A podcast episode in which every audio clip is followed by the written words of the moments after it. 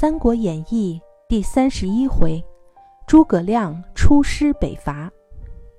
上一回合我们讲到，孟获归顺了诸葛亮，诸葛亮让他继续治理南中，自己则回到了成都。这时，曹丕死了，他的儿子曹睿继承了皇位，让司马懿掌管雍州、凉州的兵马。诸葛亮听说后，用离间计使曹睿罢免了司马懿的兵权。诸葛亮觉得曹睿年少，就给刘禅上奏出师表，准备北伐。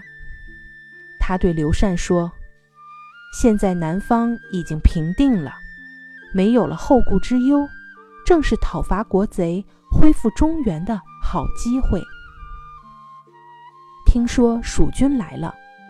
曹睿任命驸马夏侯茂为大都督，让他带二十多万兵马迎战诸葛亮。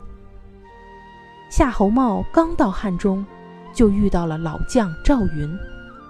赵云已经七十多岁了，可还是十分英勇，接连斩杀了五员大将。夏侯茂于是假装败走，把赵云引到了魏兵的包围圈。赵云手下兵少，难以冲出去。就在这危急的关头，张苞、关兴赶到了，打得夏侯茂大败，躲在南安郡不肯出来。诸葛亮见南安郡不好攻打，就想先占领附近的天水郡和安定郡。根据诸葛亮的计谋，魏延十分顺利地占领了安定郡。可天水郡太守马尊的部下姜维却识破了诸葛亮的计谋，打败了前来攻城的赵云。诸葛亮见姜维足智多谋，是个难得的将才，就想把他收降。诸葛亮打听到姜维的母亲在蓟县，于是派兵攻打那里。姜维是个孝子，连忙带兵去解救。诸葛亮派人散播谣言，说姜维已经投降了蜀兵，献出了蓟县的县城。就在马尊半信半疑的时候，又派人假扮姜维来攻打天水郡。马尊于是彻底相信了。蓟县城中缺少粮草，蜀兵故意在附近搬运粮草，引诱姜维前去劫粮。等他一离开县城，魏延就趁机占领了蓟县。姜维独自一人逃到天水郡求救，马尊不肯开城门，还让兵士用乱箭射死他。姜维没有办法，只好往别的地方逃走。诸葛亮在附近的一个小山坡拦住了他，笑着说：“伯约现在。”还不归顺我，要等到什么时候呢？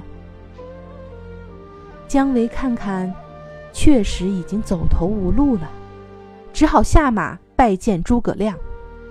诸葛亮扶起姜维，高兴地说：“我自从出了茅庐，就一直想找一个人，把我的平生所学全都传授给他。”现在遇到你，我的愿望可以实现了。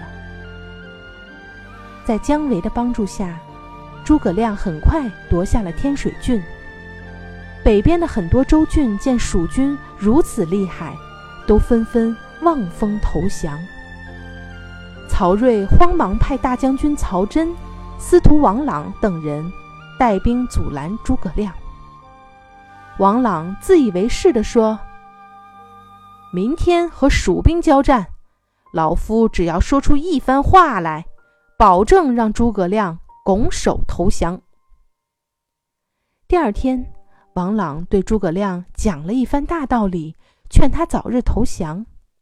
诸葛亮不慌不忙，把他反驳了一番，还骂他是汉朝的叛徒。诸葛亮说：“曹魏篡夺了汉朝的天下。”你不想着兴复汉室，还帮贼人说话，你应该躲起来，做个缩头乌龟。我看你死了以后，有什么面目去见汉朝的二十四代帝王？”王朗这时已经七十多岁了，听了这些话，气得怒火攻心，大叫一声，掉下马死了。小朋友们，这个回合的故事讲完了。诸葛亮准备北伐曹魏，出师之前，给刘禅上了一篇著名的《出师表》，也称《前出师表》。文章针对当时的局势，反复劝勉刘禅要继承先主刘备的遗愿，广开言路，赏罚严明，亲近贤人，远离小人，完成兴复汉室的大业。然而，鞠躬尽瘁，死而后已，则是其后出师表中的经典之句。诸葛亮用生命。实践了这一名句。